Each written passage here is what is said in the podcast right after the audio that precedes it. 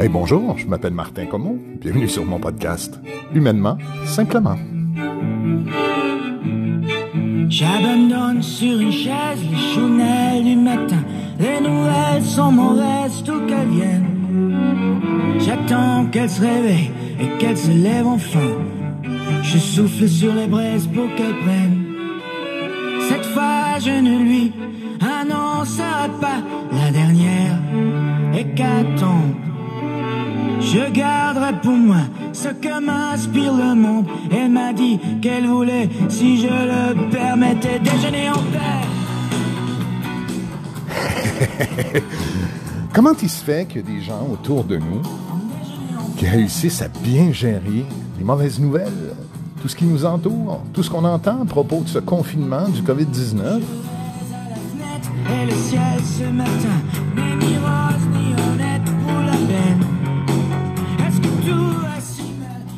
que ces gens-là sont inconscients, ceux qui se font pas peur? Est-ce que ce sont des gens qui euh, sont tout simplement pas euh, suffisamment euh, armés pour constater les hécatombes? Ou ben c'est nous autres qui, dans nos peurs, dans notre anxiété, dans notre angoisse, sommes incapables de gérer tout ça? Hey, on va se parler de ça aujourd'hui. L'anxiété, l'angoisse, puis comment il se fait que certaines personnes semblent mieux que d'autres passer au travers de ce qui peut nous faire peur et même nous terroriser, nous paralyser?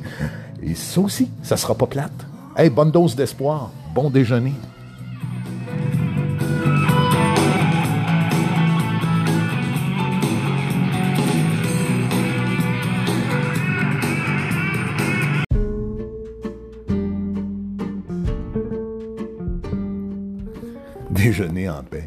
Stéphane Echer, 59 ans, ce Suisse.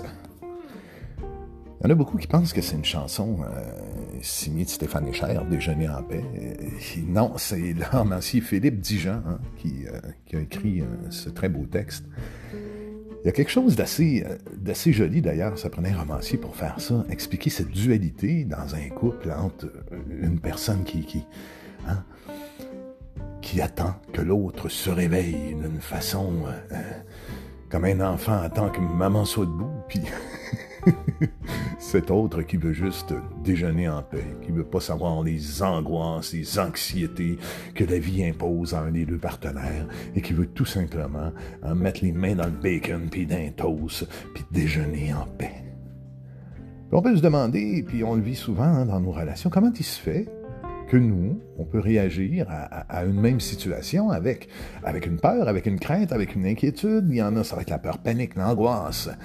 Puis il y en a d'autres qui vont être terrorisés, tandis que euh, il y en a qui regardent des événements comme ça, et qui tournent les pages du journal, les mêmes pages, et qui demandent tout juste à déjeuner en paix.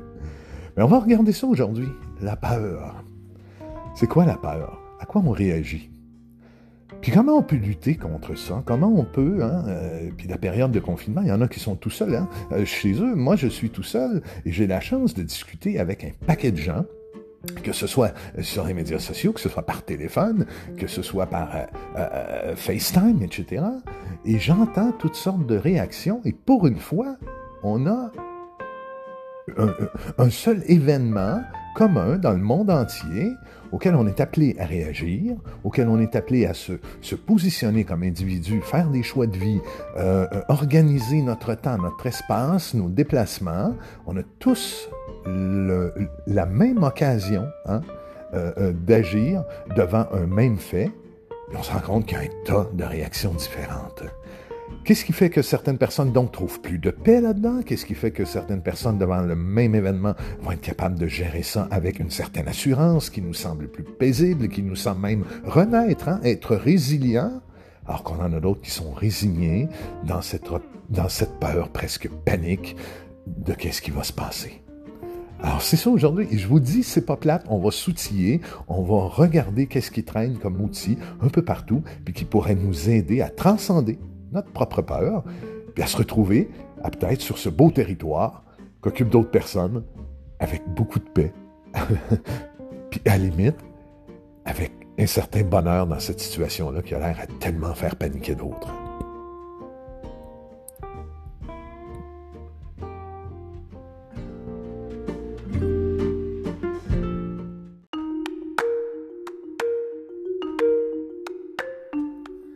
Paraît que le président Trump est pas du tout content. Il avait prévu euh, rouler des rallyes électoraux hein, euh, jusqu'aux élections d'automne. Et tout à coup, dans toutes les grandes prévisions euh, que son équipe avait pu faire, arrive cette crise du COVID-19 et surprise, changement de plan. Il vous faut savoir que je souffre d'un trouble anxieux généralisé. Hein. On avait ça un tag. Euh, ma condition mentale serait, semble-t-il, d'être en état euh, anxiogène euh, pas mal tout le temps. Et savez quoi? Ben ça, ça se traite, oui, avec une médication, mais surtout, d'abord et avant tout, avec ce qu'on appelle la thérapie cognitivo-comportementale, c'est-à-dire une thérapie qui aide à changer le mode de pensée, changer les mécanismes hein, de réaction qu'on a avec les idées qu'on se fait des situations. Il y a eu toutes sortes d'exercices que j'ai eu la chance de m'approprier à l'intérieur de ces thérapies-là pour apprendre à gérer cette anxiété-là, pour apprendre à obtenir des nouveaux, de nouveaux outils hein, pour réagir aux situations. Et à un moment donné, je suis arrivé au grand constat que je me faisais du sang cochon, des inquiétudes invivables, l'anxiété à me créer des scénarios pour des choses qui n'arrivaient jamais. Sur 100% des scénarios que je me faisais, 98%, je pourrais vous dire, ne se produisaient pas. Et ce qui me tombait d'en face, ce qui était le plus difficile à gérer, à vivre, les événements euh, qui me causaient le plus de difficultés et qui se produisaient réellement, qui composaient les 1,4%, là, ben ceux-là, j'avais jamais pensé. Je les avais jamais vu venir.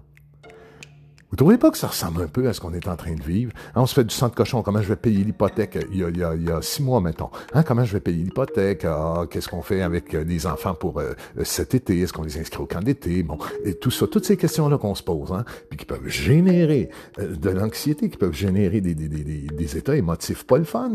On se fait tout un tas de scénarios sur un tas de choses, et tout à coup, bang, personne ne voit venir cette pandémie-là qui nous amène a pu du tout devoir gérer des situations qu'on s'était imaginé qui allaient être si terribles. En fait, on doit gérer une situation qu'on n'a pas du tout vu passer, vu s'en venir, et c'est avec ça qu'on est pris.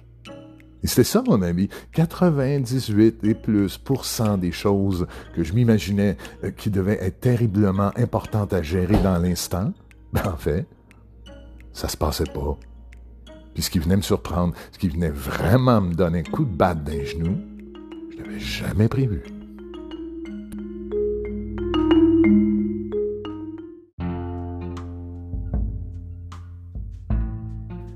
Il y a un formidable, moi, qui m'a été euh, présenté, qui s'appelle Lucien Auger. Lucien Auger, c'est un de ceux qui, au Québec, a introduit euh, un, type de traitement thérapeutique en psychologie, je vous dirais, qui s'appelait euh, qui s'appelle encore les motivos rationnels. Les motivos rationnels, ce que c'est, c'est amener euh, euh, une pensée rationnelle à l'intérieur du traitement d'état psychologique. Hein. Donc, amener la pensée rationnelle comme rempart, comme garde-fou, comme outil à donner euh, un coup de pouce à ceux qui peuvent souffrir dans un état émotionnel. Moi, Lucien Auger, c'est euh, c'est vraiment le premier qui m'a marqué par son mode thérapeutique, qui a réussi à me sortir justement par cette pensée rationnelle, à me sortir d'états psychologiques qui pouvaient être assez difficiles. On va l'écouter dans cet ouvrage qui s'appelle Vaincre ses peurs et où il parle des sources de l'anxiété justement.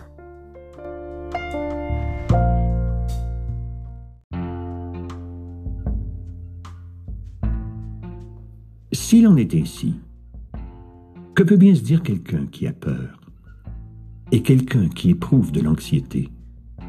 Des choses en partie semblables et en partie différentes, ce qui explique que les deux effets émotifs soient distinguables, quoique l'on emploie souvent indifféremment un terme ou l'autre pour désigner les deux émotions.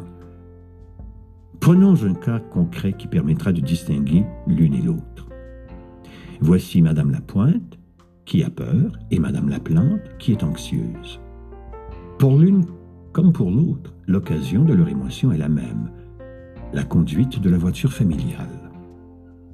Quand elle pense à conduire cette voiture, Madame Lapointe se dit des choses comme celle-ci. Conduire une voiture comporte des risques. Je peux être impliqué dans des accidents, au point même d'en perdre la vie ou d'être sérieusement blessé. Je peux aussi causer de graves dommages à d'autres personnes. En conséquence, je fais mieux d'être prudente et attentive, de boucler ma ceinture, de ne pas faire d'excès de vitesse et de respecter le code de la route tout en gardant l'œil ouvert pour me protéger contre d'éventuels chauffards. Cependant, tout cela, je suis capable de le faire. On observera ici que la réaction émotive de Madame Lapointe est une réaction de peur face à la perception exacte de danger réel. Cette peur n'est en aucune manière nocive. Tout au contraire, elle amène Madame Lapointe à poser des gestes qui conviennent et à s'engager dans des actions appropriées. La peur est donc une réaction émotive utile pour chacun. C'est elle qui, en bonne partie, explique notre survie. L'anxiété diffère de la peur en ce sens que la personne qui l'éprouve rajoute une description d'elle-même comme incompétente et incapable de faire face de façon constructive à un danger réel. C'est le cas de Madame Laplante, à l'occasion du même événement que constitue la conduite de l'automobile. Non seulement se dit-elle qu'il y a un danger réel et qu'elle ferait mieux d'être prudente, mais elle rajoute à peu près ceci. Sotte et distraite comme je suis, je vais sûrement avoir des accidents terribles. Je suis incapable de bien faire les choses au volant et je ne serai jamais capable de conduire comme il faut. Il est clair que Madame Laplante ajoute un nouvel élément à ce que dit Madame Lapointe. Sa définition d'elle-même non seulement comme actuellement incompétente, ce qui peut être exact, mais encore comme fondamentalement incompétente, comme naturellement incapable de se perfectionner et d'apprendre, comme destinée irrémédiablement à être un piètre conducteur.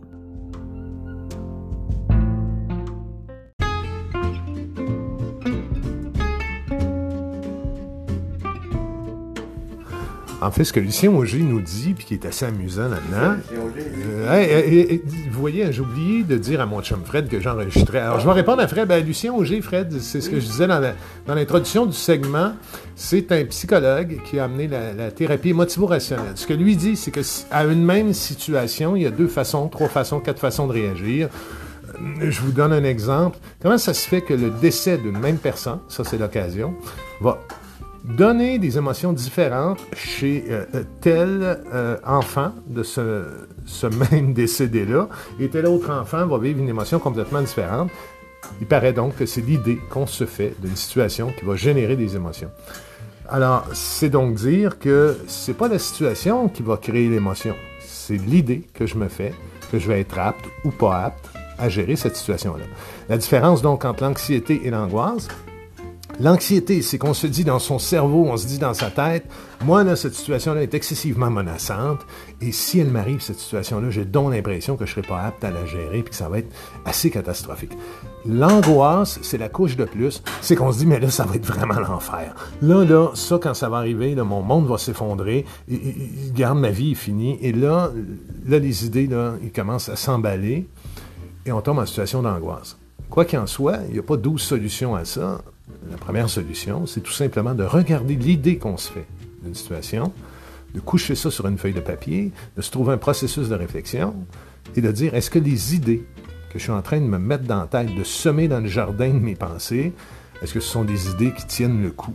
Ça s'appelle la confrontation d'idées et en thérapie émotivo-rationnelle, c'est ce qu'on vous invite à faire, à coucher sur papier les idées que vous vous vendez à propos d'une situation donnée et à voir si elles sont réalistes est-ce qu'elles tiennent le coup?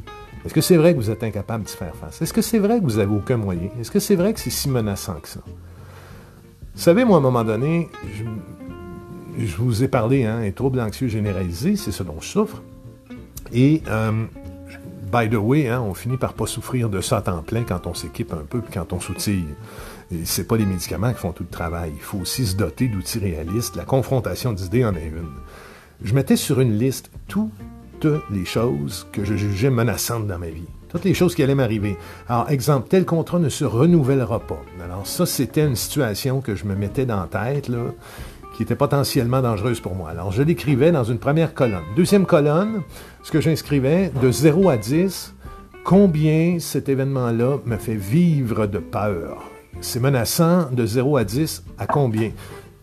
Chez un trouble anxieux généralisé, habituellement, c'est 11 sur 10 pour à peu près toute situation que vous allez mettre sur une liste.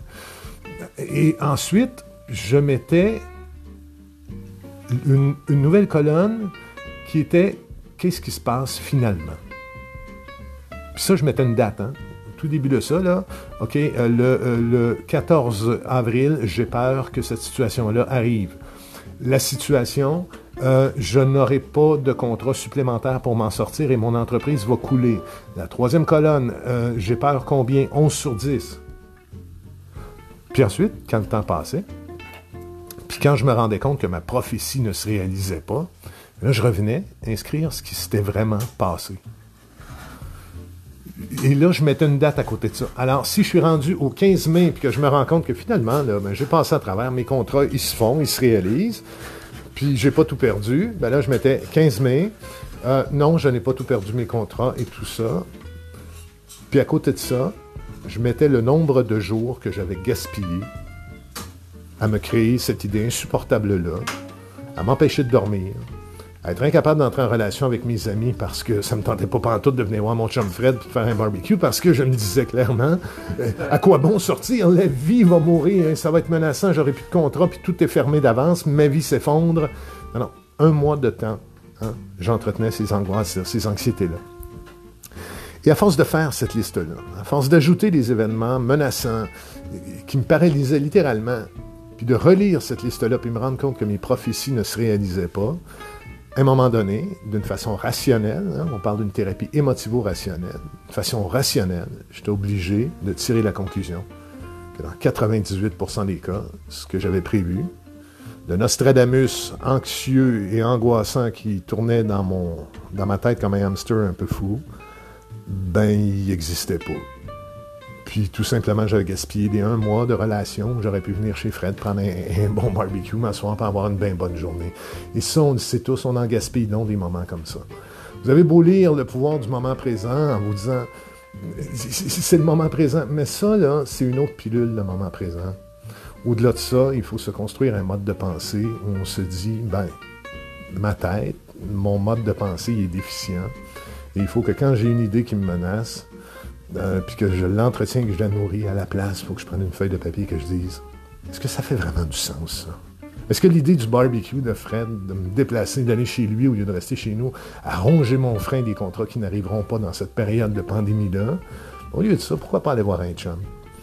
Ça, c'est peut-être la solution qui tient le coup, la plus réaliste. Le reste, ben, attendez pas dans un mois d'être obligé d'écrire que la vraie vie qui s'est passée et pas ça, puis que pendant ce temps-là, ben, vous avez manqué pas mal de barbecue. Allez, on s'en reparle après l'autre segment.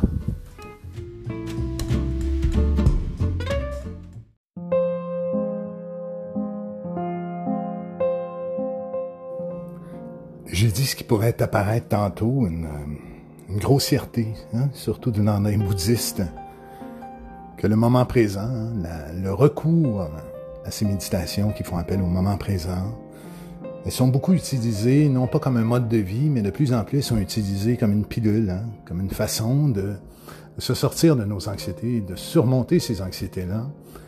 Mais d'abord et avant tout, le moment présent, ça devrait être quelque chose, le goûter, l'approcher, le, le porter contre soi, ça devrait être quelque chose qu'on fait en condition de vie, en état de vie, en toile de fond de notre vie.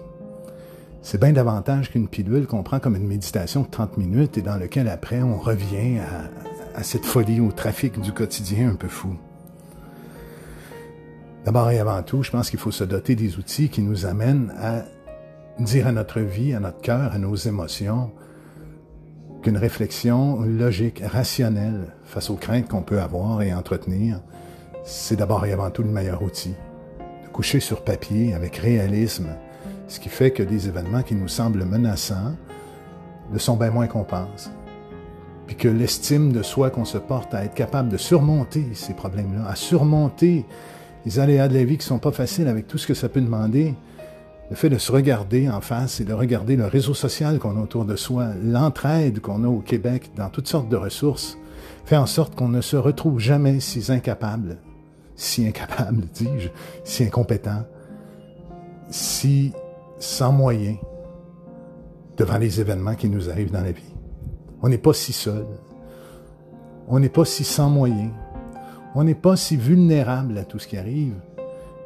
Et on a surtout quelque chose de très, très, très important en soi, c'est la capacité de s'asseoir et de coucher sur papier nos vraies forces. Les événements qui par le passé ont eu l'air de tellement nous terroriser que quand on regarde à rebours comment les choses se sont passées, ben, on se rend compte qu'on a passé à travers. Et ça, c'est cette analyse logique-là qui va surmonter la peur, qui va surmonter tous les espèces de fantômes et de démons qu'on peut mettre autour d'un événement et qui fait qu'il a l'air si étant catastrophique pour se rendre compte et dire Hey, j'en ai vu d'autres. C'est quoi les probabilités que cet événement-là se passe? C'est quoi les probabilités que cet événement-là me fasse si mal, qu'il me terrasse et qui m'empêche de me relever et d'en sortir mieux? De l'attaquer minute par minute, jour après jour. Et ça, c'est vraiment le moment présent. En ce moment, est-ce que j'ai chaud? Est-ce que je suis à l'abri? Est-ce que quand j'ouvre le frigo, peut-être que j'y trouve pas tout ce que j'ai envie d'y trouver, mais est-ce que je trouve de quoi me nourrir? Est-ce qu'en ce moment j'ai faim? Est-ce qu'en ce moment, je suis seul et sans aucune personne à qui parler? Est-ce qu'en ce moment, si je passe la porte, je peux pas aller vers quelqu'un à qui m'adresser? Est-ce qu'en ce moment, si je prends mon téléphone, je peux pas trouver quelqu'un à qui partager mes craintes? On n'est jamais si sans moyens qu'on le pense. Tout le reste est des scénarios, tout le reste est des peurs. Et ça, quand on regarde d'une façon tendre avec soi, humaine avec soi et réaliste avec soi, on se rend compte que si on met du rationnel là-dedans, ben c'est pas si gros que ça, ce qui nous fait peur. Puis moi, j'ai envie de vous amener à ce bel espoir de vous souvenir par le passé de ce qui pouvait vous sembler tellement effrayant et que vous avez surmonté aujourd'hui. Puis on surmonte encore cette journée-là. On surmonte ensemble. Je la surmonte encore malgré mon trouble anxieux généralisé. Je la surmonte en partageant un podcast, en partageant avec vous, en me mettant en action, en refusant d'être paralysé par mes peurs. Je vous souhaite ça. Je vous souhaite ce beau bonheur-là. je vous souhaite, ben pourquoi pas? Écrivez-moi si vous avez envie de parler de peur. Mais je vous garantis, on s'en comptera pas, on va les combattre. Et je vous aime fort. Merci d'à chaque fois passer du temps avec moi, de prêter vos oreilles et votre temps à écouter ça. Vous êtes tellement généreuse et généreux.